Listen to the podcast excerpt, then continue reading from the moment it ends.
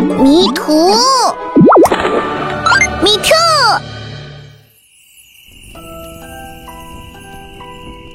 秉花，我平生就一个目标，嫁给天庭第一高冷男神长央。而后一葫芦画瓢，养他一个小团子。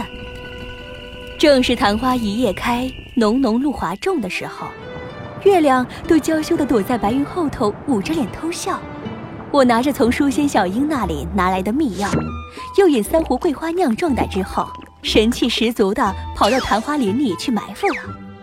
那一夜，翻云覆雨，一切依计而行，长央被我得手了。我自以为偷团子偷得神不知鬼不觉，高枕无忧。回到自己府中的时候，睡得酣畅淋漓。隔天的时候发现，完蛋了。不是说好了春梦了无痕吗？为什么长央上神黑着脸出现在我床前，神情冰冷？而且，为什么长央上神的身姿没有从前那么高大了呢？不明情况的我被长央从床上拉起来，照了照镜子后发现，不是长央变矮了，而是他变高了。而在镜子里面映出来的容颜，竟是长央的模样。我动了动身体，镜子里面的长央也动了。我眨巴眨巴眼，镜子里面的长央上神也眨了眨眼。我觉得上神的形象有点崩溃。哦，不对，现在关心的不是这个问题，而是为什么眼前出现了两个长央，他也换了模样。目前的情况是，你我换了身体，毕竟以你的模样行走天庭多有不便，我便略施了术法，换作从前的模样。哦。我依然处于莫大的欣喜之中，我们换了身体啊！这么说，我不是可以对长央想做什么就做什么了吗？哈哈哈哈也许是因为我的神情在脸上展露无遗，长央皱了皱眉头。我想问，昨天晚上你真的没做什么事情？我虽然做贼心虚，但还是鼓起勇气对天发誓，没有。再说了，您法力高深，岂是我等能染指的？若我真的做了什么，就让我天打雷劈！刹那，一道天雷劈了下来。所幸我换的这副身体法力高深，只交了几根毛发。哼！长央冷冷一笑，那表情好像就写着：若本尊发现你做了什么事情，绝对让你吃不了兜着走。嘿嘿嘿，当务之急不是应该想办法让我们的身体换回来吗？唉，你我虽以往素无交集，但奈何横生了这样的知己，姿势体大。在想到办法之前，须得约法三章。好，好，好，我眨巴着眼，恨不得他赶快把话题给接过去，再不提起这件事情的起因才好。一，你不得在天界以我的模样行走。好嘞，我变。二，不得对我的身体动任何的手脚。哼，就是动了也不会被你发现的。三，在这期间，办法我自会寻，而你需要全力配合我，也不得让外人发现此事。当然，日后换回身体，本尊可答应你一件事。包括以身相许吗？长央又冷冷的看了我一眼，不说话了。长阳走后，我满脑子想的都是，千万不能让人发现自己把长阳给染指了。说起长阳，那可真是天庭里面最难攀折的一朵高岭之花，不解风情，而且和怜香惜玉这四个字丝毫扯不上关系。之前有女仙对他抛媚眼，结果险些伤了眼睛，可是长阳依然无动于衷。还有的假装跌倒在长阳身上。结果被长央身上的结界给弹开了，弄了个鼻青脸肿。长央只是疏离的说了抱歉。还有仙女说，若长央不去见他，他就去跳诛仙台。长央果然连理也不理，那女仙跳也不是，不跳也不是，最后为了颜面，从诛仙台上跳了下去。长央只是淡淡的回应了一声：“哦。”别人说他无情。他却把别人给教训了一顿。修仙不易，如此不珍惜，真是自甘堕落。作为自封的天界第一女流氓，我一心一意想把长阳这朵花给攀折下来，奈何屡战屡败。我也曾在长阳的宫殿之前无影凌乱，歌月徘徊，结果被长阳一只手提溜着扔了出去，嫌我太吵了。长央下凡历劫的时候，我也整天在他身边晃荡。你若是再来坏我下凡历劫，我就把你扔到无间地狱去。我委委屈屈的撒娇，结果长央却开始倒数：三、二，还不等他数到一，我就逃之夭夭了。结果长阳还觉得我逃得不够快，历劫归来的时候，直接让天帝派给我了一个苦差事，让我后悔不已。总之事情林林总总，数不胜数。我虽越战越勇，然而他却表示，若我再是什么花招，便和天帝建议，秉花女神如此寂寞，不如早日给她觅得如意郎君，比方说混战仙君就不错嘛。混战仙君是何方神圣？那是上界的女仙同混沌所生之子，首先血统就不够纯正，其次名号不够响亮，最可怕的就是他最喜欢的事情就是变作原形，整张脸没有眼睛，就只有一张流着哈喇子的大嘴。而这混战仙君十分不巧，正是我的追逐者之一。与此同时，天帝十分操心混战仙君的婚事，我抖了抖。想着为了未来着想，只能够另寻目标。在这之前，他打算最后大胆一次，兵行险招一次。结果没想到，说好的没有任何副作用呢？为什么连身体都换了？我突然想起小英将密药递给自己的时候说的话，一个机灵，吓得冷汗都下来了。保证你春风一度，一发即中。老天呐，千万不要给我真的来一发即中啊！我再次见到长央的时候，长央宣布，在我们换回身体之前，让我暂时居住在他的宫中。至于名头，是打赌失败了做贴身侍女，还是想要发愤图强学习法术，暂时拜了长阳为师都可以。之前恨不得我再也不出现，现在巴不得把我给绑在他身边，免得出什么幺蛾子。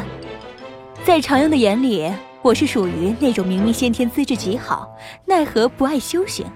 整天喜欢拈花惹草的女子，也不知道这化形之术能维持多久。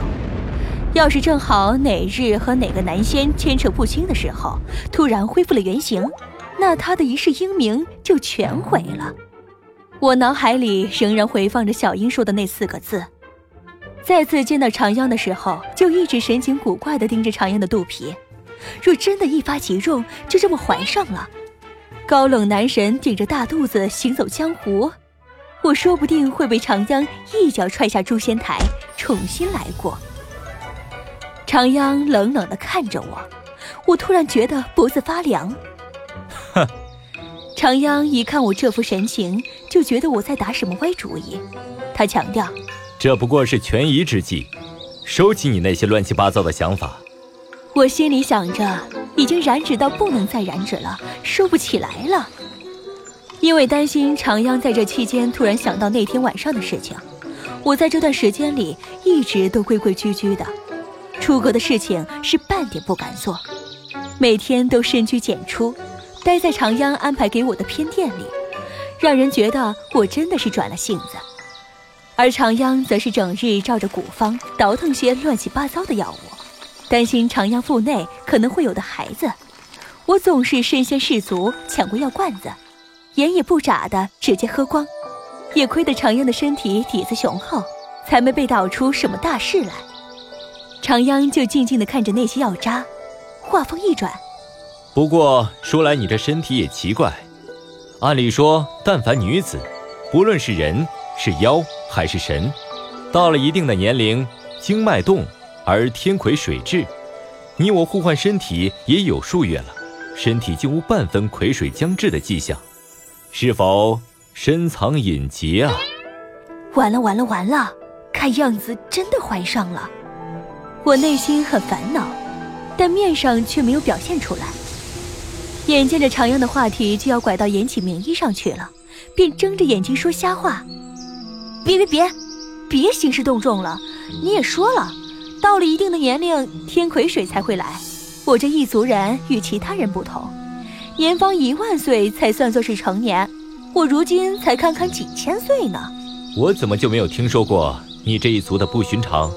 我这一族向来隐士，只有我一个人在这人间活跃，自然是深藏功与名嘛。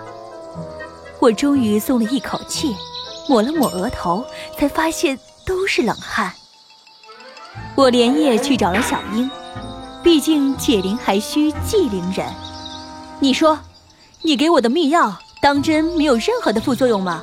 童叟无欺，要是会有副作用，那我不是在自砸招牌吗？可是为什么我的身体发生了难以启齿的变化？好吧，虽说这药之前也没有人用过，但理论上说是不会发生什么偏差的。哦，真的吗？嗯，不过我保证，对方不会知道那天晚上发生了什么事情，半点也不会想起来的。当真？你说。若是他对那天晚上的事情没有任何的印象，怎么可能还没有隔几天就让我去了他的天阳宫，而且盯着我看的样子，让人觉得透心凉啊！上神的心思，岂是我都能猜出来的。或许是因为君上突然觉得仙子你貌美如花，打算接受你的心意呀。说来那天晚上你真的用了了无痕，真的把高冷男神给拿下了。我哼了一句。匆匆离开，我可不想把这件事情闹得尽人皆知。虽然小英看起来十分不靠谱的样子，不过如今我也就只能相信她的话了。若是被长阳知道我以下犯上，还给他惹了那么多的麻烦，绝对不只是把我给踹下诛仙台那么简单了。我丝毫不怀疑，长阳说不准会不惜弑神也要干掉我。所以在长阳显怀之前。我的目标只能是刷好感度，要是刷不够好感度，为了我的小命着想，那我就先溜吧。我在天阳宫中住的是心惊胆战的，但凡长江那边有什么风吹草动，我总是第一时间出现，对长央嘘寒问暖，以免被长央探知到了不可言说的秘密。无事献殷勤，非奸即盗。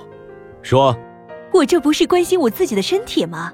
每天晚上想着我的身体啊，我就夜不能眠的。放心，你的身体在我的手里，绝对比你自己照顾的好。我倒是担心你对我的身体动什么手脚。你知道的，天庭里面总有一些道貌岸然的人，也许表面上衣冠楚楚的，私底下也不知会做出怎样的作奸犯科的事情。你说是吧？放肆！呃，别动怒，小心动了胎气。我差点心直口快的把自己的想法给袒露出来。小心什么？是我小人之心夺君子之腹了。小人之心，这个倒轮到我担心了。从今天起，你需在我身边，寸步不离。你就不怕我起了色心？你敢？呃，不敢不敢。这就好。当天晚上，我就卷起了铺盖，睡到了长央的隔壁。半夜，我听到长央那边有动静，想起身去看个究竟，